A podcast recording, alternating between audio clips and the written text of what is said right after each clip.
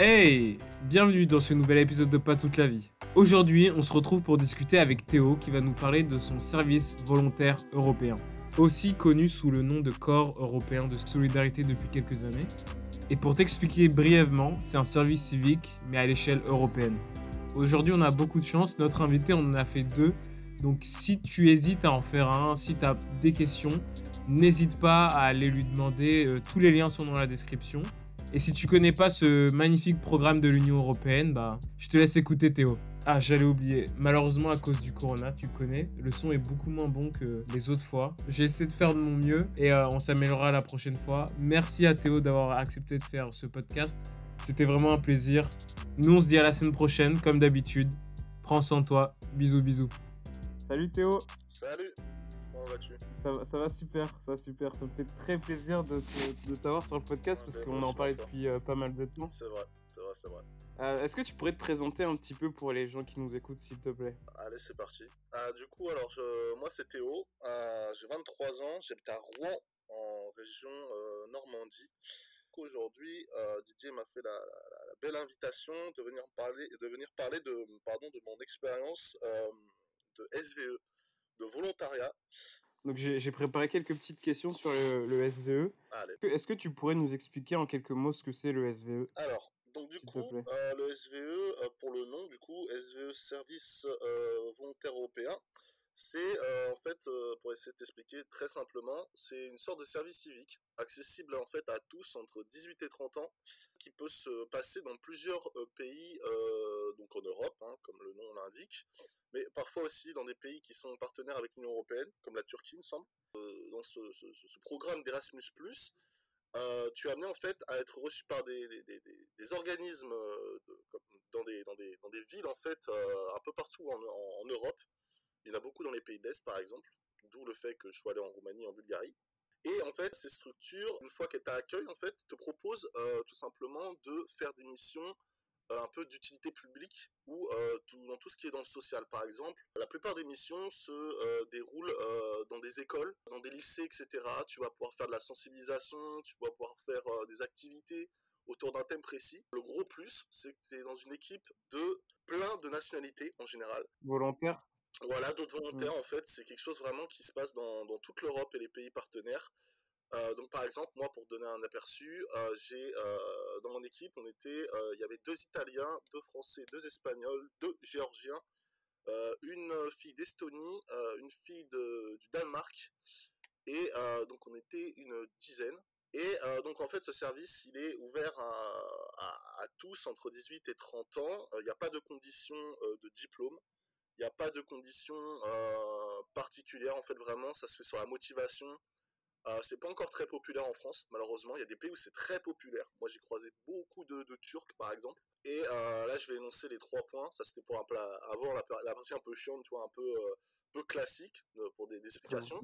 Donc les gros points forts, tu ne payes pas le logement, tu ne payes pas l'aller ni le retour de mission pour aller là-bas, et chaque mois tu reçois euh, une somme d'argent qui est souvent euh, autour des 200 euros pour euh, te nourrir, pour vivre. Et en fait, tout simplement, c'est vrai que bon, 200 euros, on pourrait se dire comme ça, c'est pas, pas énorme. Mais ça l'est dans certains pays, dans le sens où, par exemple, en Roumanie, quand tu regardes le SMIC, ou même plein de pays, après je vais pas rentrer trop dans les détails, mais euh, c'est assez, c'est assez, c'est assez quoi pour vivre, tu vois. Ouais, le, le niveau de vie est, est plus bas là-bas, est plus quoi. bas, donc du coup, euh, du coup, bah t'es bien en fait. T'es bien si tu manges normalement, etc. Bon, quand t'es un, un gros bouffeur comme moi euh, qui va toujours manger dehors, faut prévoir un petit peu de, un petit peu de thunes en, en rap, tu vois. Mais voilà, tout simplement. Donc ça, c'est les trois gros points forts qui en général intéressent les gens. Ok, ok. Bah, super cool. On va, on va essayer d'aller dans les détails un peu plus tard. Euh, déjà, tu as fait deux SVE, c'est ça? Tout à fait. Deux SVE. euh, donc le premier, il était de deux mois euh, en Bulgarie. Donc autant te dire, mec, quand je suis parti en Bulgarie, j'avais aucune idée de ce à quoi je m'attendais. Je ressortais d'une année de BTS tourisme en alternance. Et puis, et puis, oui, je m'étais dit, vas-y, depuis le temps que j'ai envie de vivre une expérience On tente. Erasmus, allez, on tente, vas-y, vas-y. Bah, tout simplement, je me suis dit, allons, on se lance. J'ai, euh, j'ai pas précisé. On mettra toutes les, toutes les sources en description hein, dans ce podcast, ou je sais pas où. Ouais. Didier s'en occupera. Je m'en occuperai. Ça marche. Il y, a pas, il, y a, plusieurs moyens de passer, de, de pouvoir postuler à ce genre d'annonce. Et moi, j'ai connu donc ces, ces, ces, offres de mission via la mission locale. dans laquelle j'étais inscrite, vers Montpellier, je crois, à l'époque. De, ta ville Au Montpellier, Montpellier Centre. Ouais, la mission locale de ta ville. Et du coup, à ce moment-là, ils m'ont renvoyé vers un, des organismes d'envoi en France, parce que tu as les organismes d'envoi et les organismes euh, host, on va dire, qui, te reçoivent dans les autres pays. Donc toi, tu dois être encadré par un organisme d'envoi. J'ai postulé à une de ces offres, à une seule, honnêtement. Une où il y avait juste un papier, tu vois, vraiment, parfois, tu as des, des descriptions de missions qui sont, mais vraiment super brèves tu sais pas à quoi t'attends, t'as juste le thème en quelque sorte ce que tu vas faire et machin, la ville, etc. J'ai postulé, en fait, pour, la, pour ce qui est de postuler, tu envoies ton CV et une lettre de motivation en anglais, juste ça. Euh, ça peut paraître un peu compliqué pour les gens qui maîtrisent pas l'anglais. Après, moi, je conseille personnellement d'avoir un, niveau pas trop dégueulasse pour y aller, tu vois. Du coup, j'ai postulé. Ils t'appellent par Skype, ils te font un Skype, ils te répondent par mail, machin, etc. Ils te proposent un Skype. Et à ce moment-là, ils t'appellent par Skype et tu discutes un peu avec eux en anglais, etc.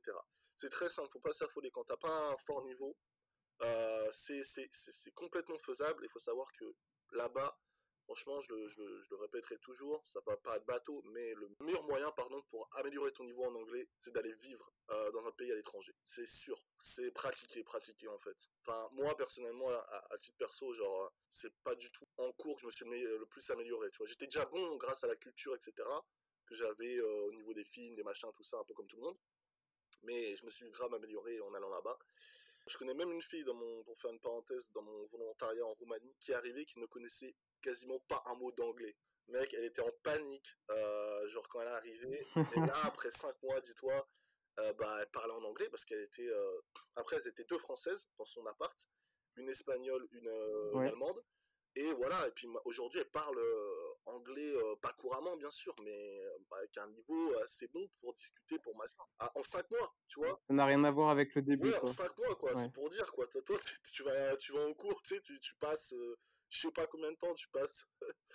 enfin, je sais pas, tu vois, tu passes, euh, je sais pas combien d'années. Plus de 10 ans. Ouais, ouais en cours et tout. et puis au final, pourquoi en fait? Tu vois, quoi, ça, va, ça va très vite. Les gens se disent, ouais, ça prend du temps et tout. Non, ça va très vite quand t'es immergé dans. Et que t'as pas le choix en fait, tout simplement. Quand t'as pas le choix, frère. Enfin, voilà. ouais, juste pour revenir au tout début. T'as fait une mission de deux mois. T'as fait une mission de deux mois en Bulgarie. Ouais, une de deux mois et euh, la dernière, 5 mois euh, en Roumanie. Donc je suis revenu fin janvier 2010, 2020. Euh, Légalement, on a le droit de faire autant de missions qu'on veut ou il y a un, un, maximum? Non, non. Alors en fait, euh, c'est limité. Malheureusement, je trouve ça un petit peu... Pour l'instant, je trouve ça un peu inutile étant donné que c'est pas très populaire, donc ça reçoit pas tant de gens que ça. Si, ça reçoit quand même du monde, mais par exemple en France, pas particulièrement. T'as en fait des missions qui vont entre de 2 mois à un an, en fait. T'as plein de types de missions différentes en termes de durée. T'as deux mois, t'as euh, six mois, t'as huit mois, neuf mois, un an, dix mois. Enfin, vraiment, ça dépend vraiment des organismes et des missions qu'ils proposent. Et en fait, t'as le droit, euh, normalement, de faire, euh, alors dans cet ordre.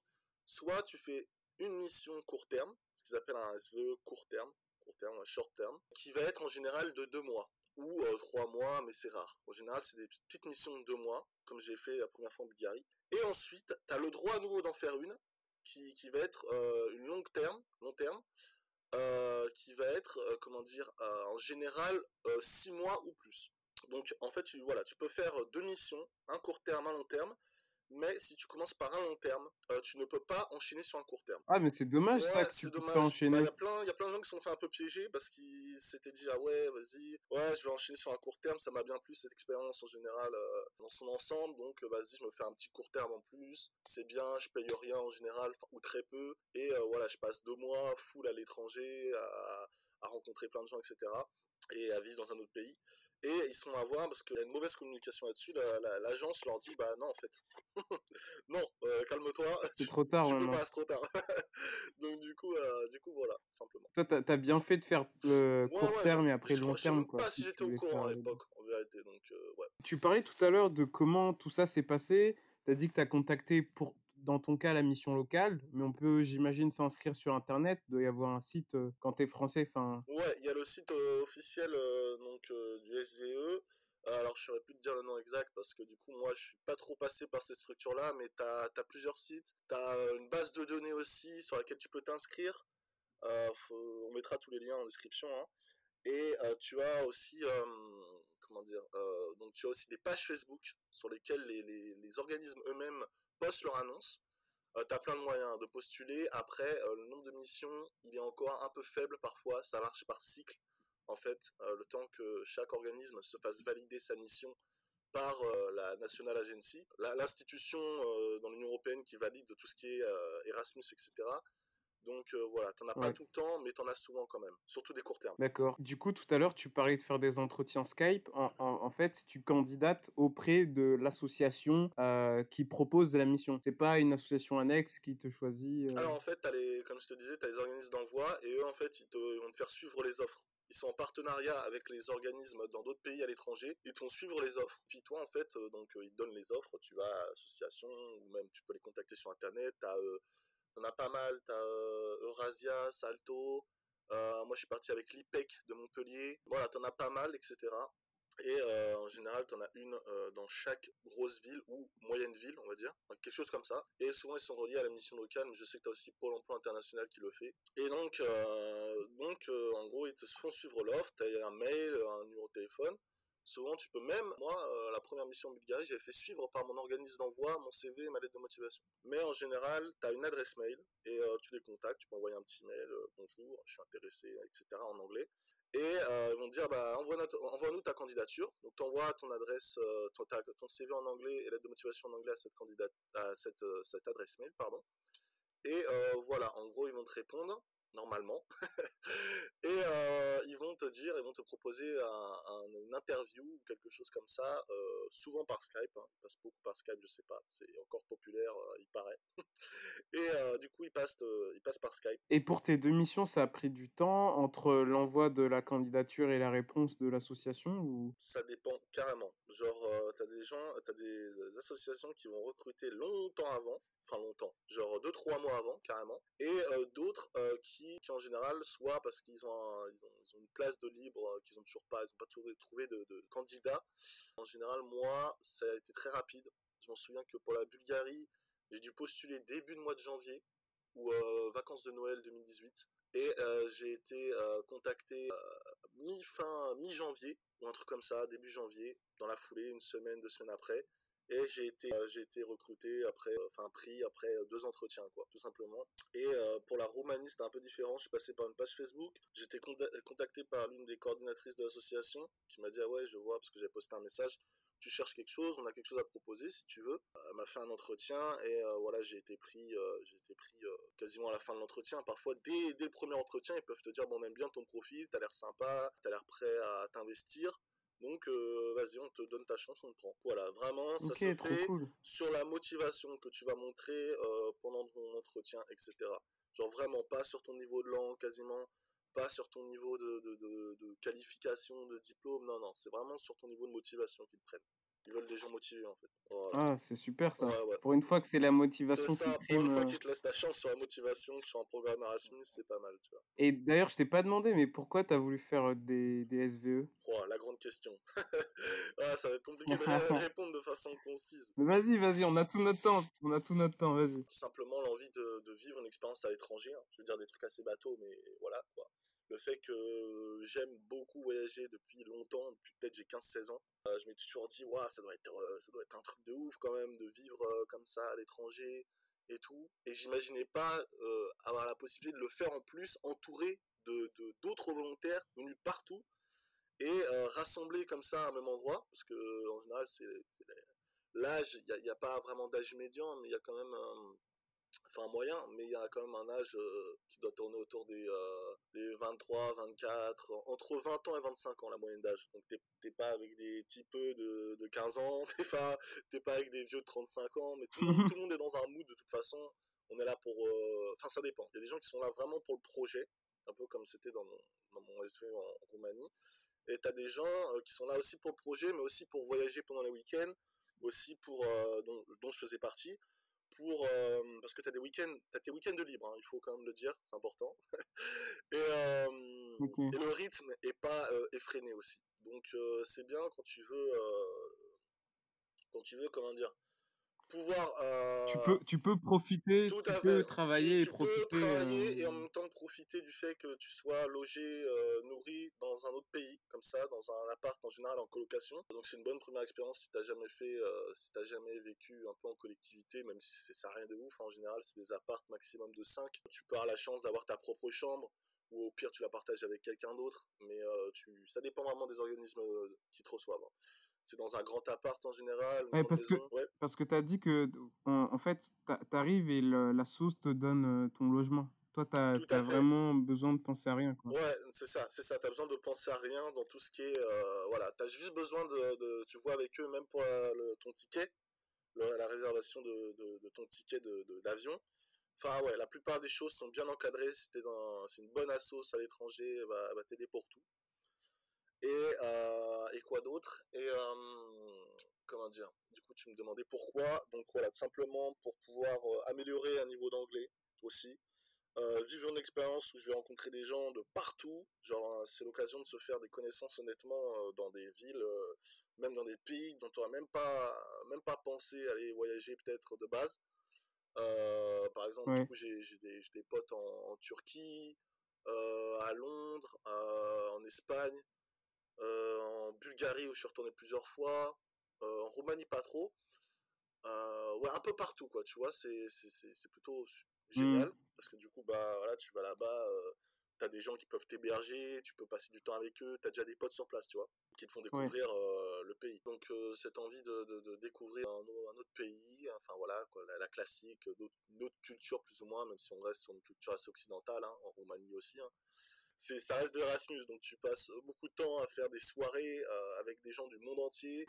Euh, c'est incroyable. Euh, les gens parfois c'est enfin en fait un gros point qui m'a énormément touché qu'il fallait que que je place, c'est le fait que tu rencontres, je sais pas, du coup ça te fait relativiser beaucoup de choses par rapport à ton pays d'origine ou à la France ou quoi tu rencontres énormément de gens super ouverts et super euh, amicaux avec toi. C'est vraiment des gens qui, sont bienveillants, mais vraiment, genre. Tu l'as vraiment senti. Ah, tu le sens vraiment. Tu es vraiment entouré de gens qui sont super amicaux, super compréhensifs, super aidants, super altruistes. Au début, c'est presque, tu vois, euh, je dis pas qu'on n'est pas comme ça. En, je dis pas qu'on n'est pas comme ça en France, mais dans la vie quotidienne, les gens sont pas forcément joyeux, machin.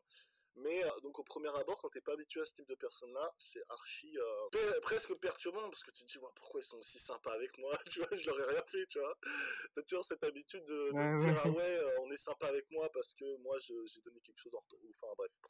Mais c'est un autre sujet. Mais tout ça pour dire que du coup les gens sont super accueillants en fait quoi et amicaux. Bon après forcément différentes personnalités, on reste, c'est pas le monde des bisounours ça reste euh, vivre en, collectivité, donc il y aura forcément parfois des petites tensions, surtout si dans un long terme, parce que tu vis avec des gens H24, c'est pas facile, mais il y a quand même cet esprit d'ouverture. Tu donc, je te disais, tu fais des soirées où même tu rencontres, euh, tu rencontres constamment du monde en fait et c'est fou quoi parce que euh, c'est limite un peu un peu trop parfois tu sais t'es constamment en train de, de rencontrer des nouvelles personnes un peu partout etc ouais, si t'es un, il suffit tant soit peu que tu sois un minimum, ça se dit pas ça, tu sois un minimum euh, sociable, euh, et euh, tu vas tu vas discuter avec plein de gens etc tu vas apprendre plein de trucs tu vas taper des délires avec des, des, des, gens tout le temps enfin ça va être ça va être un délire et c'est ça qui va être génial c'est ce, ce, sentiment de t'es déconnecté un peu de la vie Bon, après, il faut y revenir. Bientôt, c'est un, bien, bien sûr, c'est un autre sujet. Mais tu es déconnecté un peu de la vie, la vie quotidienne. Voilà, tu entres dans une espèce, euh, pour faire le, le, le, un peu le lien, pareil, euh, c'est euh, vivre à SVE, c'est un peu vivre dans une bulle. Il y a beaucoup de gens qui disent ça. C'est-à-dire que tu as vraiment l'impression de vivre dans une, une, vie dans une vie. C'est-à-dire que vraiment, quand tu repenses à. C'est, ça, c'est un truc que tu réalises après. Quand tu repenses à ton expérience, tu te dis, ouais, putain, c'était une vie en fait. Enfin, genre, tu vraiment. T'étais vraiment. T'avais un cercle social nouveau t'avais un train de vie différent, nous, enfin voilà, de quotidien nouveau, un mode de vie différent, euh, des heures de coucher et de lever différentes. Euh, c'est complètement, euh, ça bouleverse mmh. complètement la vie quotidienne. Quoi. Ça n'a rien à voir. Quoi. Vivre à SVE, c'est vraiment constamment de la nouveauté, souvent. Des moments d'ennui, bien sûr, parce qu'on va pas se cacher, c'est pas non plus la fête à 24. Mais ouais, c'est une expérience intense. Honnêtement, c'est vraiment quelque chose d'intense. Enfin, ça dépend comment tu te vis il y a des gens qui sont très casaniers, il y a des gens qui vont sortir beaucoup et qui vont faire beaucoup d'activités. Donc c'est vraiment, en général aussi, un autre point, les, les, associations ne te forcent pas en général à faire quelque chose. Bien sûr, ils vont un peu te pousser si tu fais rien parce que tu n'es pas ici en vacances. Mais euh, parce que le rythme est assez, euh, assez tranquille en général. Tu parles du travail là ou du, du, rythme de vie, du euh, rythme quotidien. De l'extra. Du, du, rythme quotidien. C'est-à-dire, ils te forcent pas à faire des choses? C'est-à-dire. Parce que les, les, assos organisent des sorties, des trucs? Ouais, en fait, ils organisent par exemple, moi, dans un sens, en fait, je t'explique. moi, mon projet, c'était d'aller dans les écoles. Est-ce que tu pourrais nous expliquer les deux missions de ton TSVE, s'il te plaît? Du coup, je vais commencer par la longue parce que la courte était moins intéressante, honnêtement. Euh, donc en Roumanie, euh, mon projet, c'était d'aller dans les écoles pour les élèves euh, de entre 13 et 18 ans, quelque chose comme ça, même plus jeunes, je crois, et de créer des activités, des interventions d'une heure environ dans leurs intercours autour du thème des médias, d'internet, des fake news, du journalisme, etc. Tout ce qui tourne autour. Et de l'information, quelque sorte, sur internet, et du coup de créer, de créer des activités et des ateliers autour de ça euh, pour, euh, pour eux en fait. Et on devait euh, créer nous-mêmes les activités et comment on allait procéder à, à l'élaboration de, de, ces activités. Donc, en gros, on avait un peu carte blanche sur la façon dont on voulait intervenir, comment, qui allait parler, qui allait faire telle activité, telle partie pendant l'heure d'intervention, etc. Donc en fait, c'était euh, très, euh, c'était, euh, c'était très libre dans, dans, dans, la façon de faire l'activité, tout simplement. Donc c'est, c'est, c'est, c'est dans ce sens-là que je peux répondre à ta question. en quoi c'était, c'était libre et en quoi on nous forçait ou on ne forçait pas? C'était, c'était vraiment libre dans la façon de faire. Et le, le cours, vous deviez faire quoi? Alors le cours, euh, donc du coup je vais, je vais, te répéter un petit peu, on a des petits problèmes techniques. Donc les cours, euh, c'était autour du thème des médias. Euh, des fake news, de l'information, du journalisme et tout ce qui tourne autour, en fait, d'Internet, les réseaux sociaux, etc. Et, euh, et, voilà, tout simplement faire des interventions où on faisait des jeux, des activités autour de ça. Et est-ce que tu peux nous parler un peu des associations euh, qui proposaient ces SVE Est-ce qu'elles font que ça toute l'année ou elles ont d'autres missions et... Alors oui, ces associations-là, elles sont, elles sont dédiées à ça. C'est des associations donc, qui sont financées par l'Union européenne, en fait. Et euh, tout simplement, elles sont, elles sont dédiées à, accueillir toute l'année, en général, euh, des projets comme ça, des projets qu'elles elles-mêmes rédigent en général. Tu peux même toi, euh, par la suite, si l'expérience t'a plu, entrer dans ce monde-là de, de la, la, rédaction de projets SVE. Voilà, en fait, elles reçoivent toute l'année des, des, des, volontaires dans différents projets d'équipes, on va dire des petites équipes. Et tu peux même avoir plusieurs projets, plusieurs petites équipes dans une même association. Par exemple, nous, dans notre association, il y avait euh, deux ou trois projets. Euh, un projet, euh, pareil, toujours dans les écoles ou, dans des centres spécialisés, par exemple dans, l'humanitaire ou ce genre de choses, donc du social. Hein. Toujours dans, mon association, je me perds, désolé, il y avait par exemple un projet avec les quatre filles dont je t'ai parlé précédemment, notre projet dans lequel qui s'appelait le Shift Project, dans lequel on était 10 et je ne me souviens plus trop s'il y avait un troisième projet, mais voilà. En gros, c'est c'est des associations qui reçoivent toute l'année. Ok, très bien. Et au sein de ces assos, as, toi, tu as un interlocuteur en tant que, que, volontaire? Alors ouais, ouais c'est très bien que tu poses la question parce que justement, je pense que j'aurais pas pensé moi-même. Euh, chacun, euh, en général, la sauce t'attribue, ça, dépend de la, sauce, si elle a beaucoup de, coordinateurs, t'attribue à chacun ou par groupe de deux ou trois dans ta team ce qu'on appelle des mentors. Et euh, en fait, tout simplement une personne sympathisante des, des, gérants de la sauce qui propo qu'on proposait à, l'un des gérants ou gérants de, en gros, servir un petit peu de lien d'informateur, on va dire, aux volontaires. Je donne un exemple, par exemple, pour éviter que le volontaire, à chaque fois qu'il a une question sur un endroit à, visiter ou euh, n'importe quoi, au lieu d'aller constamment, euh, tu vois, euh, demander, parce que tu imagines une team de 10 personnes demandant constamment des informations à une personne, ça doit être, ça doit être compliqué à gérer. Donc, pour éviter ça, tout simplement, la personne, en gros, doit répondre à tes questions du style, on te met en contact avec elle par Facebook ou quoi, ou même tu la rencontres en vrai.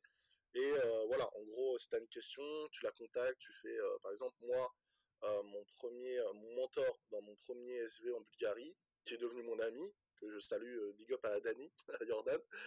Et du coup, je suis, je suis, allé, ouais, je suis, allé le voir, je suis allé le voir, je suis retourné le voir deux semaines en, juillet dernier. ça, c'est notre histoire, mais tu vois, genre, vraiment, c'est devenu un ami. Et comment dire Et du coup, voilà, tout simplement euh, une personne qui est là pour répondre à tes questions si tu en as et, euh, et, te guider en quelque sorte dans le pays d'accueil où tu es. Et, et, du coup, les mentors, c'est des gens qui habitent sur place et qui se portent volontaires d'être mentors de jeunes ou c'est comment Ou c'est des gens d'assaut ou... ah, comme, Donc du coup, comme je t'ai dit euh, en début, ma réponse a été un peu longue. Euh, je sais pas si tu l'as dit. C'est juste des sympathisants, des amis, des, des gérants, mais en général, ils sont sous quelque sorte de contrat quand même hein, avec l'association prennent pas des gens pisse comme ça. Et, euh, ok. Eux, ils se font payer aussi euh, Non, je crois que c'est du volontariat aussi de leur part. Euh, donc voilà, c'est fait vraiment par pur altruisme, on va dire, de vouloir aider les jeunes qui viennent ici. Trop cool. T'étais payé combien là-bas Parce que tu m'as dit 200 euros, mais c'était 200 euros, c'est un truc fixe pour tous les gens qui partent en SVE ou ça dépend de ta mission? Ça dépend de la mission et du pays d'accueil. En général, plus le pays va avoir, disons, dire. Enfin, ça dépend vraiment. En général, je te dis, c'est entre 180 et 210 euros en France, euh, parce que selon les pays, pareil, euh, il peut y avoir des différences. Mais dans ton projet, tout le monde reçoit la même somme. Ça, par contre, c'est sûr. Dans chaque projet. D'accord. Mais euh, il suffit qu'il y ait un projet où il y ait, c'est rare, hein, mais que deux nationalités, etc. Donc fixé différemment.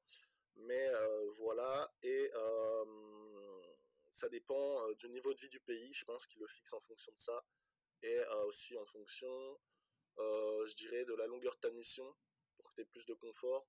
en général, on râle un peu parce que euh, on estime que c'est pas assez. C'est vrai que pour un mois, parfois, c'est juste, je pense, dans certains pays, de faire avec 200 euros même pour manger. Il faut vraiment faire des courses de base pour tout ce qui va être extra, on va dire, sorti, aller au resto, tout ça tu vas, tu vas, c'est toi qui va, qui va payer, on va dire. Mais euh, je te donne un petit exemple pour les gens qui aiment bien manger. Je vais donner un petit tips. Privilégier les pays, c'est, c'est, c'est, un peu moche de parler comme ça, mais privilégier les pays où il y a un niveau euh, de vie euh, pas très élevé, dans le sens où forcément, toi, en tant que Français, tu vas dans un pays où le, le, niveau de vie, le coût de la vie va être moins cher. Tu vas avoir plus d'argent, on va dire, pour te faire plaisir. Par exemple, la Roumanie, je vais donner un exemple. Euh, j'ai énormément mangé dehors en Roumanie et en Bulgarie aussi. Parce que manger, manger dehors, en, tu vois, en France, on va faire un petit comparatif en France, euh, pour 6-7 euros, t'as un kebab, tu vois ce que je veux dire? Euh, Ou quelque chose comme ça, tu vois, un, truc, un snack, ou un fast-food. Et là-bas, bah, aller au resto, ça coûte aux environs, tu peux bien manger à partir de 6-7 euros. Voilà. voilà, pour faire un truc tout simple, tu peux bien manger à 6-7 euros. Tu, si tu trouves un bon endroit, tu manges. Le kebab que tu pourrais avoir ici, euh, là-bas, tu as un resto. Là-bas, tu as un resto. Ouais, clairement. Donc, euh, donc voilà. C'est euh, après la nourriture est différente. Je dirais qu'on reste en France sur un pays où on a une bonne qualité de nourriture. Et mais on mange bien. Là-bas tu manges bien aussi. Genre t'as des bons endroits. Il suffit, il suffit que tu, tu, tu, tu, saches où aller. Et, et voilà, on mange bien. Euh, on mange très bien. j'ai dû prendre 3 kilos là-bas à la fin du SVE, mais on mange très bien. Et, euh, et voilà, j'ai beaucoup, beaucoup mangé dehors. Voilà. après, ça, c'est personnel. Il y a des gens dans mon appart qui, euh, qui cuisinaient pas mal. Ça m'arrivait de cuisiner un petit peu, hein, t'as vu? Mais genre, pas, tant que ça. Et les gens dans mon appart, il y en a certains qui cuisinaient, donc forcément, ça leur revenait moins cher. Mais voilà, c'est selon, selon tes envies. C'est quand tu, tu, fais comme tu le sens. Donc, si tu veux bien, on va plus s'intéresser au SVE long terme. Vas-y, c'est bon. Tu as passé le plus de temps. Ouais. Est-ce que tu peux nous parler un peu de tes journées, comment ça se passait euh, du lever jusqu'au coucher? Alors, ok, je vais te donner une journée type. Une journée type Ouais, c'est, ce que, c'est la question que je posais pas mal aussi. Euh, euh, aussi, pour les gens qui, qui, qui, qui, écouteront le, le, le podcast, essayez de, avant que vous alliez dans, dans SVE, de contacter des volontaires sur place c'est le meilleur, euh, le meilleur avis que tu peux avoir de, l'association, euh, comment ça se passe la vie là-bas, etc. C'est des volontaires eux-mêmes. Bref.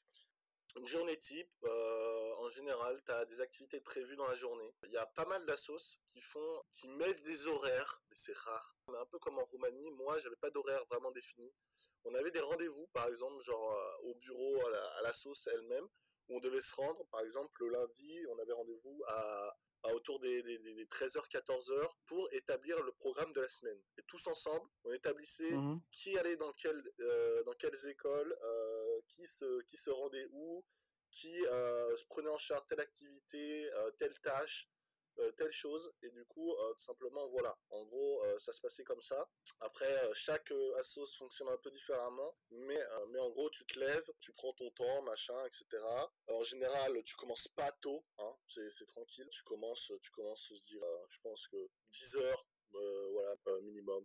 Et euh, tu finis ta journée autour des 16 heures. Voilà, en général, en général. Et euh, tu as des assos qui proposent des projets plus ou moins euh, intenses, mais euh, le rythme reste tranquille. Tu as du temps pour manger. Après l'après-midi, en général, tu te rejoins avec l'équipe, tu fais ce que tu as à faire. Et puis voilà, après tu rentres et tu fais ce que tu veux. Et du coup, concernant ton temps libre, que ce soit les week-ends ou après le taf, comment ça se passait? Alors, du coup, euh, pour ce qui est du temps libre, en fait, c'est très euh, libre. Réponse obvious. Mais euh, ce que je veux dire, c'est que, euh, en général, tu peux, euh, comme je dis précédemment, tu peux avoir des, trucs à préparer pour des événements, donc avoir des choses à faire en plus. Le mieux à faire, c'est d'essayer de s'installer une petite routine. Et le soir, euh, en général, euh, ce qu'on faisait pas mal, ce que tu fais beaucoup, c'est euh, tu, te, tu te réunis avec plein de volontaires en général et tu fais des soirées. En général, il y a beaucoup de ça. Tu fais des soirées, tu fais des sorties, euh, tu bouges si tu es dans une ville, euh, si tu as la chance d'être dans une ville où il y a des choses à faire. Tu sors, tu, tu, tu vas boire euh, des coups, tu vas jouer au bowling, tu vois. Une vie normale, tu vois, de, on va dire, de sortie entre potes. Et ça, tu le fais très souvent. Savoir que, comme je, comme je l'ai dit en Erasmus, tu fais beaucoup, tu fais beaucoup la, la, la, la, fête. hein. Tu, voilà, tu fais... Donc du coup, coup, t'es, t'es, t'es, t'es très fatigué, très souvent, souvent, parce que justement, si t'es fait tard, après tu peux choisir de rester, d'être calme, personne te force à rien faire, hein. vraiment c'est libre. Mm. Euh, mais euh, voilà, si t'es fait tard, tu vas en avoir pour ton grade et, euh, et tu vas bien t'amuser. Après, pour ce qui est des week-ends, ça encore c'est purement perso, mais moi j'avais vraiment cet objectif de visiter, de voyager, de faire des trips. faut savoir qu'il y a un truc qui est très populaire en Erasmus, c'est euh, de faire de, du hitchhiking, c'est-à-dire de, de voyager en autostop. C'est-à-dire il y a plein de gens Tu peux nous expliquer un peu, parce que je me rappelle euh, de cette expérience, vas-y. Mhm. Du coup, moi, j'ai euh, j'ai été amené à en faire une première fois en Bulgarie. Enfin, j'en ai fait deux, trois fois. La plus mémorable, c'est celle que j'ai fait, je la- je la- je l'ai souvent racontée à pas mal de potes, etc. C'est celle que j'ai fait entre la Bulgarie et la Serbie, de la ville où j'étais, pas loin de Sofia, la capitale, jusqu'à Belgrade, la capitale de la Serbie. Et euh, c'est un, un film, hein, c'est un film, je vais pas raconter tout en détail ici, ça serait trop long. Mais euh, le truc à retenir, c'est que euh, c'est très marrant comme expérience. Il faut faire attention, bien sûr. Les gens vont me dire, ah ouais, mais c'est dangereux, machin. C'est comme tout, il faut faire attention. Le mieux, c'est d'y aller en groupe, de deux ou trois, deux en général. Et malheureusement, malheureusement, je conseillerais aussi aux filles qui le font, même si je connais pas mal de volontaires qui sont partis en groupe uniquement de filles, d'avoir euh, des filles et des garçons dans le groupe. Voilà, pour euh, justement être un peu safe, pas monter forcément dans les voitures de gens que tu sens pas. Mais euh, en général, jusqu'à maintenant, de tous les gens que je connais, s'il n'y a pas eu de soucis, s'il y a eu des petits moments où euh, c'était un peu euh, flippant, mais euh, rien de plus. Beaucoup de gens se déplacent comme ça, parce que forcément, les volontaires en général ne sont pas euh, riches. Donc du coup, euh, du coup, les gens se disent même si le trajet, euh, les trajets coûtent pas si cher que ça là-bas. Si tu as sauvé de l'argent avant, c'est le top. Aussi gros conseil, il faut sauver le mieux pour euh, se faire plaisir là-bas et voyager en SVE, c'est d'avoir un peu mis un petit peu d'argent de côté. Donc le week-end, pour revenir au sujet, le week-end, euh, en général, je, partais à des endroits en trip, euh, en prenant le train, etc. Le train est horriblement lent en Roumanie, donc c'est horrible, mais c'était le, le seul moyen de bouger. Donc voilà, aller voir un peu du pays, tout ça. Euh, sachant aussi, euh, il faut le dire, que euh, par mois, tu as euh, un peu comme un contrat de travail, tu as deux jours de congé. Donc en fait, euh, par exemple, tu restes. Que tu peux placer n'importe où euh, six mois, je crois, tu as 10-12 jours. Que tu peux placer à peu près n'importe où, sauf sur les, les jours où il y a des événements spéciaux ou quoi. Mais en principe, tu peux les mettre un peu n'importe où. Donc ce que les gens font beaucoup, L'astuce, c'était de les mettre collés au week-end, forcément. Comme ça, ça te fait des longs week-ends. Tu peux partir un peu plus loin. Tu peux partir dans les pays, par exemple, regarde. Alors, je vais, je vais faire un petit listing. Quand j'étais en Bulgarie, on est allé euh, à Istanbul, 5 jours. On est allé euh, à Thessalonique, en Grèce, ville de fou aussi. Je suis Mhm. allé à Belgrade, comme je t'ai dit, en autostop. Et euh, après, on est allé un peu, un peu, un peu partout en, en Bulgarie, enfin un peu partout, surtout dans la partie ouest où on était. Mais, mais voilà. Et après la Roumanie, je suis retourné à Belgrade pour le Nouvel An avec deux potes. Et euh, j'ai fait euh, à Rome. On avait trouvé des vols carrément pas chers depuis la Roumanie jusqu'à Rome. Euh, voilà, si je me souviens, je te, je te dirais. Mais du coup, on a pas mal visité et c'était vraiment, euh, vraiment super. Pour moi, c'est une des meilleures parties. Le projet, c'est bien. Mais tout ce qui est le côté aventure que tu peux te faire, c'est génial. Genre partir en voyage ou en trip, même sur quelques jours avec des gens d'autres nationalités que toi, c'est des souvenirs euh, géniaux, tu vois. Genre, c'est des trucs Inoubliable. c'est inoubliable parce que à quel moment tu te dis vraiment tu peux faire ça euh, en étant un peu encadré quoi en étant en pouvant s'organiser vraiment que ce soit pas fait sur le, le- le- donc c'est c'est c'est top vraiment quoi genre euh, tu peux autant partir à l'arrache que en partant organisé mais euh, ça crée des, des, des- des souvenirs inoubliables quoi super marrant quoi Donc, dès que c'était possible avec les, les autres volontaires, vous faisiez des voyages dans d'autres pays, quoi. Ouais, alors forcément, fallait euh, ça aussi encore une fois. euh, ça dépend dans quel team tu as, quel type de, de, de personnes tu vas trouver dans ta team. T'as des gens qui sont qui sont pas spécialement là pour voyager. Juste, vous étiez combien euh, de volontaires dans le long terme? Dans le long terme, euh, nous dans notre team on était 10. Euh, comme je t'ai dit, il y avait un autre projet, un autre projet dans ma mon assos où ils étaient 4. Après, il y avait deux autres assos, je crois, dans la ville où on était, dont un où ils étaient au moins, euh, au moins euh, 10, euh, 10, 11, 12, je sais plus, beaucoup, des Jordaniens. Et euh, il y avait une autre assos aussi. Mais il y a plein de petites assos en fait, en général, dans, dans une ville, si elle est assez grande. Et donc, du coup, vous vous réunissez, tout le monde se connaît au bout d'un moment. Et voilà, quoi, tu fais des soirées où tu es 30, 40, etc. euh, dans, dans un appart, Ah, une maison, et voilà, en fait. Donc, tu peux trouver vraiment des gens, des compagnons de voyage, tu peux en trouver facilement. Donc, vous faisiez aussi des, des soirées et vous organisiez des choses avec des gens qui font pas partie forcément de ta mission, Ouais, tout à qui fait. font tout à aussi un SVE dans le pays, quoi. Ouais, tout à fait. Ouais, ouais. Euh, en fait, euh, t'as aussi, euh, j'ai oublié de le spécifier, par, euh, comment dire, par SVE long terme, tu as ce qu'on appelle des trainings. Alors, qu'est-ce que c'est en fait? C'est une sorte de grand rassemblement que tu as deux fois euh, dans, durant le, SVE. En fait, c'est des sortes euh, de réunions, on va dire, par exemple, qui durent une semaine, ou euh, dans une autre ville en général. Par exemple, nous, on a eu le training à Bucarest. En fait, on a été logé en hôtel. Chaque jour, on faisait des activités, des rassemblements avec des euh, volontaires de plein d'autres villes en Roumanie, du pays où tu es, en fait. Donc, en fait, tu rencontres euh, des volontaires qui sont dans plein d'autres villes éparpillés en Roumanie. On était à Bucarest, la capitale, et en fait, on faisait des journées, voilà, on faisait des trucs, c'était pas mal basé sur euh, des jeux, des, activités au niveau euh, du développement personnel, ce genre de choses, ce que tu veux faire, etc., euh, de ton expérience, etc. Et t'en as une autre, en fait, une deuxième, où tu fais un peu le point sur ton expérience, qui est plus, un peu plus consistante, on va dire, en termes de réflexion. Et, et voilà. Et en fait, ce qui te permet de un de euh, faire connaissance avec d'autres volontaires qui sont partout en Roumanie, par exemple, ou partout dans ton pays d'accueil. Donc, si tu veux voyager, bah, c'est génial parce qu'en fait, tu vas dans une ville et là-bas, tu connais des gens qui vont, par exemple, t'héberger. Euh, donc, c'est super hein, pour ce qui est du coup, euh, même au niveau du voyage. Tu vas passer des beaux moments parce que pendant ton training, le premier par exemple que tu as en général qui se passe dans une grande ville, voilà, t'es- tout est pris en charge par, par Erasmus, quoi, on va dire. Et, euh, et puis voilà, tu fais la fête avec des nouvelles personnes, machin, dans une grande ville, etc. Enfin voilà, il y a, il y a beaucoup, euh, il beaucoup d'avantages, c'est intéressant. Quoi. Ouais, ça- mec, ça a l'air génial, hein. Ouais. bah, en vrai, moi, c'est une expérience que je conseille à tous les gens qui, qui avaient vraiment des profils euh, divers et variés. Genre, euh, t'as vraiment des gens euh, qui sont en année de césure avec leurs études. T'as des gens qui ont fini leurs études et qui savaient pas forcément quoi faire directement. T'as des gens euh, peu comme moi, genre qui avaient une année, une année à vide, euh, qui ont voulu la combler avec cette expérience-là avant de reprendre euh, une qualification ou euh, une voie d'études. Euh, voilà, donc tu croises vraiment de tout type de personnes, t'as pas un type défini de personne, tout le monde est dans le même mood. est là pour, pour kiffer, quoi. Tu nous disais que c'était full anglais Full anglais en général. Toi, dans ta team, t'as des gens de, qui parlent ta langue, mais full anglais, ouais. Et c'est des gens de quelle nationalité dans ton SVE long? Dans mon SVE long, du coup, je vais, je vais te leur dire, je l'avais dit précédemment, c'est dans ma team, on était 10, t'inquiète, pas de souci. On était 10, deux Italiens, deux Espagnols, deux Géorgiens, une, une fille d'Estonie, euh, une fille euh, du Danemark et, euh, et, deux Français. Si le total est bon, on était, je crois, 5 filles, 5 garçons, 4 garçons, 6 filles, quelque chose comme ça. Et puis voilà.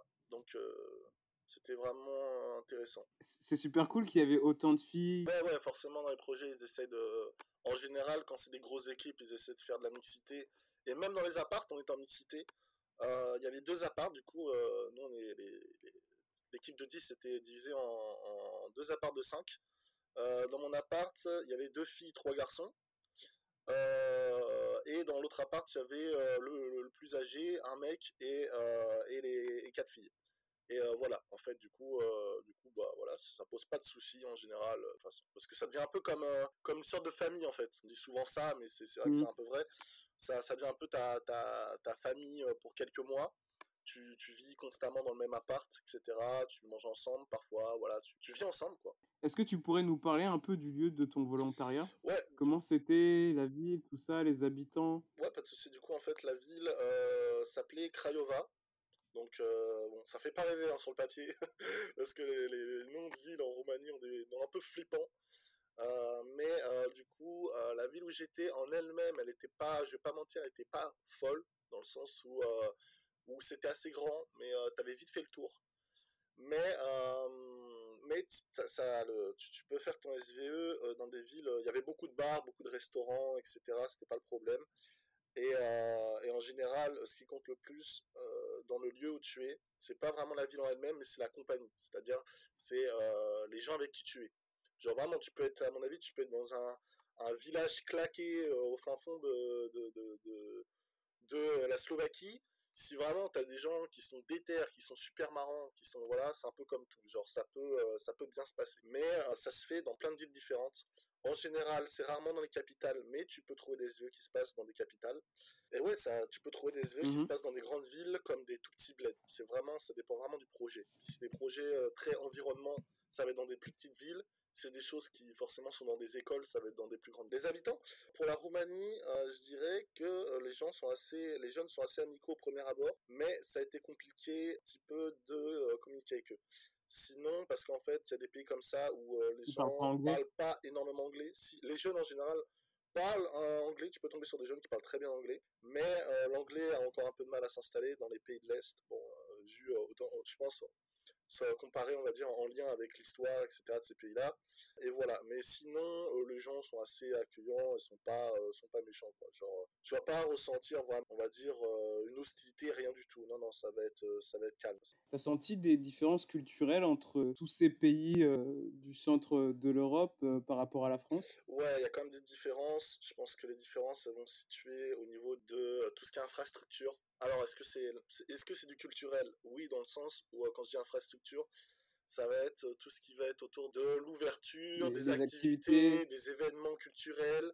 Euh, après, en Roumanie, ils ont énormément mmh. de festivals de musique. Ça, c'est, ils ont des gros, gros mmh festivals. Dont un, je voudrais absolument aller. Mais ils ont des gros festivals. Mais sinon, pour tout ce qui est infrastructure, le pays a encore beaucoup de mal à se développer. C'est tout ce qui est lié à la corruption, la politique, etc. Donc euh, c'est vrai mmh que c'est un pays euh, qui a un peu du mal euh, à se développer. Donc si tu compares à la France, tu vas tu retrouveras pas énormément, je sais pas, de, de cinéma par exemple. À part dans les grosses villes, tu as des cinémas. Ils ont construit beaucoup de, de centres commerciaux ces dernières années en Roumanie, ce genre de choses. Mais différence culturelle pure, non, il n'y en a pas énormément je dirais peut-être juste à part l'ouverture sur le monde et la culture qui est beaucoup plus axée, plus axée sur euh, tout ce qui touche à la Russie, tout ce qui touche au, pays de l'Est, au bloc de l'Est, comme on appelait ça avant. Donc pas forcément une culture très américaine, pareil à celle qu'on peut avoir en France. Donc voilà, je pense que niveau, niveau culturel, ça va plus être des différences comme ça. Plus au niveau des goûts, que ce soit musique, cinéma, Euh, enfin, tout ça. Et, il te faisait des remarques par rapport au fait que tu étais français ou pas Genre euh, la Coupe du Monde ou je sais pas, des Ouais, ouais, ils ont des clichés, ils ont des clichés un petit peu, euh, un petit peu basiques, hein, ça, ça revient souvent. Mais, la baguette. La baguette, ouais, après, après, on va surtout te dire, te répéter 500 fois des phrases bien nulles, tu vois, qui, qui, connaissent, les seules phrases qu'ils connaissent en français. Mais bon, ça, je pense que c'est un peu partout. Tu vas, tu vas aux États-Unis, les Américains vont te lâcher 60 fois des qui voulez-vous coucher avec moi enfin tu vois tu vois tu vois quoi. Il y avait des choses qui te manquaient par rapport à la France ou pas? Ah la nourriture. Ah la nourriture mec. La nourriture euh, là-bas ils avaient pas de fromage. Ils avaient pas euh, la charcuterie de très grande qualité. Euh, ils avaient pas ils ont pas ça va faire très franchouillard hein, de dire ça. je, je, non, mais vas-y. J'assume, je revendique ce côté, mais ils n'ont pas, euh, concernant ce qui est du vin, ils n'ont pas, ils ont pas des alcools euh, incroyables. Euh, après, je suis pas un gros buveur, mais c'est vrai qu'occasionnellement, c'est vrai que le vin m'a manqué. Euh, ils n'ont pas, euh, ils ont pas forcément. ouais, ils ont. C'est surtout au niveau de la nourriture. Moi, ce qui m'a manqué, après en soi-même, vu que j'aime beaucoup voyager, ça me gêne pas de t'immerger dans un truc où il va, pas, va, il va manquer des choses par rapport à la France. Mais euh, la nourriture, pas mal, ouais. Et ça, c'était, euh, en en parlant avec les autres, c'est vrai que la nourriture, même euh, pour les Italiens, pour les Espagnols, pour quel que soit le pays, les gens regrettaient beaucoup leur nourriture de chez eux. C'est le truc qui manque pas mal, on va dire, quand, quand tu vis à l'étranger, c'est c'est la nourriture de la maison. Et est-ce que ça t'a fait réaliser des choses positivement ou négativement sur la France? Oui, bien sûr, bien sûr. Je sais que tu as pas mal de trucs à dire ouais, à ce niveau. On avait parlé de ça. Euh, je pense que ça te fait relativiser par rapport à ton confort de vie sur la France. Ouais. Euh, des choses positives, des choses négatives aussi, forcément, ça, ça va dans les deux sens. Mais, euh, mais au niveau peut-être de tout ce qui se situerait au niveau des infrastructures, euh, t'as vraiment des pays qui sont pas développés encore beaucoup comme euh, comme comme la France par exemple. Chez nous. Par exemple tout ce qui est euh, mine de rien nous ça c'est devenu une banalité, tu vois, tout ce, toutes les compagnies de bus qu'on a, même si les prix sont exorbitants pour le train, il y a le blablacar, enfin il y a, pas mal de, moyens de se déplacer et c'est pas quelque chose d'acquis dans certains pays, tu vois, dans certains pays ils ont que un train qu'ils ont qui, qu'un autre prix qu'un autre pays leur a refourgué euh, je te donne un exemple, je te disais le train est lent en Roumanie, pour faire 200 euh, km, tu mets 5 heures. Voilà, tu, vois, oh, ça te donne une idée de, des distances qui, du coup, t'apprends à être patient, ou euh, t'apprends à relativiser sur, tu te dis, waouh, nous, en France, 2 heures de train avec le TGV, c'est quoi? C'est c'est 1h15, tu vois, c'est une heure, ou un truc comme ça. Et, et, du coup, ça devient vachement, ça devient vachement Enfin voilà, ça te fait réaliser qu'on a des euh, qu'on a, quand même un confort de vie qu'il y a des pays qui ne disposent pas du tout. Et encore, euh, là on parle de pays riches quand même, même la Roumanie considérée à l'échelle mondiale comme riche, c'est pour te dire. Pour euh, peut-être les choses, les quelques choses négatives, je dirais le coût de la vie en France, qui te paraît extrêmement élevé quand même sur certaines choses. Par exemple, mmh vraiment pour des biens de première nécessité en Roumanie, ça va te coûter rien. Une baguette de pain, ça va être 20 centimes, 30 centimes. Tu vois, en France, ça va être 90 ou 1 euro enfin je crois, il me semble. Mhm. et, euh, et euh, des choses vraiment basiques, mais tu vas te dire, ah ouais, en France quand même, on se fait avoir euh, quand même pas mal, enfin sur des choses vraiment basiques, mais... oui, il y a des choses beaucoup plus chères, quoi. Ouais, il y a des choses beaucoup plus chères, trop chères par rapport à ce que ça vaut, et voilà. Sinon, je pense que je pense que c'est à peu près tout, quoi. Je pense au niveau des différences. Et si tu devais, si tu devais choisir un seul pays dans tous les pays que le que les SV ont, ont permis de visiter, ah, ce serait lequel? Oh là là. Oh là là. c'est euh, c'est compliqué à dire. Un seul pays. Un seul pays. Euh, ah, je pense. J'y suis pas allé encore, ça va paraître con, hein, mais j'y suis pas allé. Mais euh, la, pas l'Espagne, pardon. Le Portugal, j'aimerais bien.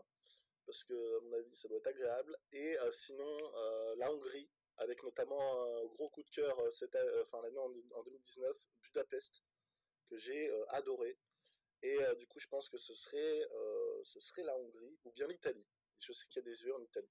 Donc la Hongrie ou l'Italie. Ouais. T'es allé en Italie aussi grâce au SV enfin, Oui, je ouais, dire, ouais, euh, ouais, je t'ai dit, je suis allé à, à Rome.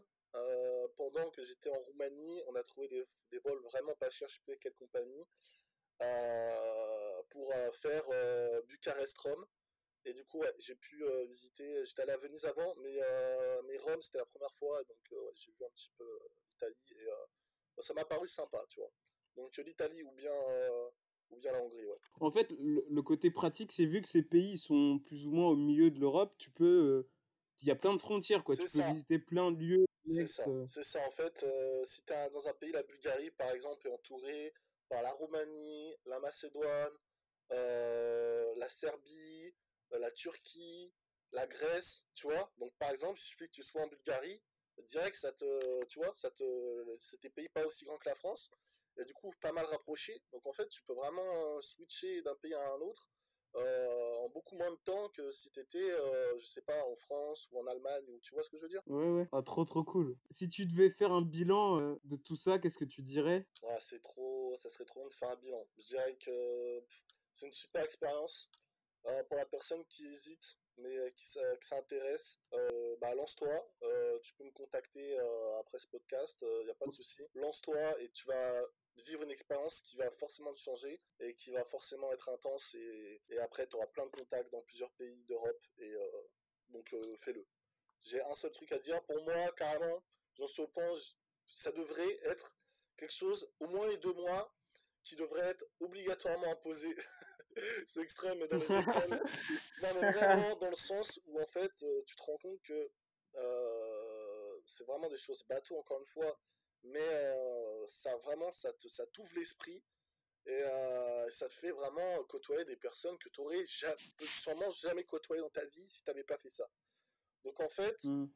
euh, c'est un peu un, vecteur de paix en quelque sorte de faire ça entre les pays, de, comme ça, de faire mélanger plein de jeunes entre eux. Et si c'était rendu obligatoire ce genre d'expérience, enfin voilà, en partie obligatoire pour les jeunes, euh, je peux t'assurer que euh, qu'il y aurait des échanges culturels euh, impressionnants constamment entre les pays et ça bougerait ça bougerait de fou quoi. Mais voilà, sur certaines choses en tout cas. Donc je le conseille à 100%. c'est noté. C'est noté. N'hésitez pas à contacter Théo, parce qu'il sera. Il a pas de Je le connais, il sera hyper ouvert à, à vous expliquer euh, les moindres détails et à vous donner des conseils. Donc, pas de souci, aucun problème. Et concernant le retour, alors, comment c'était? Donc, le retour est dur. On va pas se cacher, parce que tu passes une vie où tu. Euh, presque tous les jours, tu es entouré de, de jeunes et tu fais des choses, tu fais des activités, tu fais des soirées, tu, tu passes des bons moments à, euh, à la vie quotidienne, à la, à la, réalité en quelque sorte, quoi, ce qu'on vit. Et euh, forcément, le retour est assez brutal. Euh, tout le monde ne le vit pas de la même façon. Et c'est bien de préparer un petit peu son retour, un petit peu, dans le minimum. C'est-à-dire préparer bah, De savoir ce que tu veux faire au retour, tu vois. Et tu as, gardé des contacts avec des, des gens, parce que tu nous as dit t'es fait des amis là-bas carrément? Ouais, bien sûr, bien sûr. Je, je, régulièrement, pour te dire, depuis 2019, début 2019, euh, pour ce qui est Insta ou message ou etc., euh, je texte plus en anglais qu'en français. Tu vois ce que je veux dire? C'est-à-dire que euh, je parle presque beaucoup plus avec tout, tout les, toutes les connaissances que je me suis faites à l'international que euh, les, les, messages que je peux échanger avec des potes, etc parce qu'on a, on a des choses à se raconter, on a des, des, anecdotes, des trucs comme ça, on parle de nos souvenirs, enfin voilà quoi, en fait, donc du coup, euh, je suis quasiment H24 en train de, de, de, texter en anglais, donc tu vois, encore une fois, même après le SVE, ça continue à le faire progresser à l'écrit, à l'oral, quand tu fais des appels et tout, donc euh, ouais, c'est, c'est, c'est, je garde des contacts et euh, il y a plein de gens que j'ai prévu d'aller voir, par exemple cet été, voilà, normalement, si tout se passe bien, si la situation en ce moment se règle, en juin, peut-être j'irai voir euh, en, Géorgie, un pays auquel j'aurais jamais pensé aller. J'irai voir, euh, je connais pas mal de, Géorgiens et de Géorgiennes, donc j'irai les voir. Euh, les voir. On arrive à la fin du podcast. Est-ce que tu as un dernier mot à dire? Un dernier mot. voyager. voilà. continuez à essayer d'explorer des endroits. vous privez pas. tout simplement. On a la chance de, surtout en Europe centrale, de pouvoir d'avoir en général la possibilité de mettre un petit peu de côté, euh, en général, je dis bien, pas pour tous, mais, euh, mais euh, de pouvoir explorer quelques pays qui se situent en Europe. Il y a beaucoup de moyens aujourd'hui dans l'Union Européenne, etc., qui sont mis en place pour pouvoir faire voyager les jeunes et les gens. et donc du coup, il faut en profiter. C'est mon seul conseil. Euh, juste pour finir, avant de te, te libérer, euh, j'ai l'habitude là depuis quelques épisodes de faire un petit jeu avec euh, mes invités. Ok. Je leur donne cinq mots Oula. et ils me disent de façon courte ou de façon longue ce que ça leur évoque. Ok. Ok. C'est parti. Angleterre, Angleterre. Londres. section. Section. Équipe. Je suis censé dire des mots ou bien te répondre par une phrase? Ouais, comme tu veux, comme tu veux. Ok. tu veux. équipe. Équipe et partage. Vénus, Vénus. Euh, euh, destination sur laquelle j'aimerais aller, mais hélas, ce n'est pas, ce n'est pas possible. salade, Salade. Euh, salade Tarator. Euh, très bon plat euh, en Bulgarie. Je, je big off fort ce plat. Euh, c'est euh, du, du concombre euh, un petit peu froid, mixé à du, à de yaourt, c'est délicieux. tu ne cesses de, de rebondir. Ok, du coup, le dernier mot, pas toute la vie. Pas toute la vie, t'as pas toute la vie. C'est, y a que ça à dire, t'as pas toute la vie, fais-le maintenant, fais-le maintenant, fort, fais-le maintenant. Voilà. Merci beaucoup Théo, c'était hyper cool. Merci Didier, c'était un plaisir de, de venir parler de ça. Et puis, euh, puis on va mettre euh, toutes les sources, euh, enfin les liens, etc. en description. Mais voilà, Ouais, si, si quelqu'un ouais, veut me contacter, il n'y a pas de souci. Et euh, je te remercie, on avait prévu de faire ce podcast depuis un moment. Donc merci frérot, on va se revoir bientôt. Et puis, de souci. Avec, avec grand plaisir. Salut. Au revoir à tous.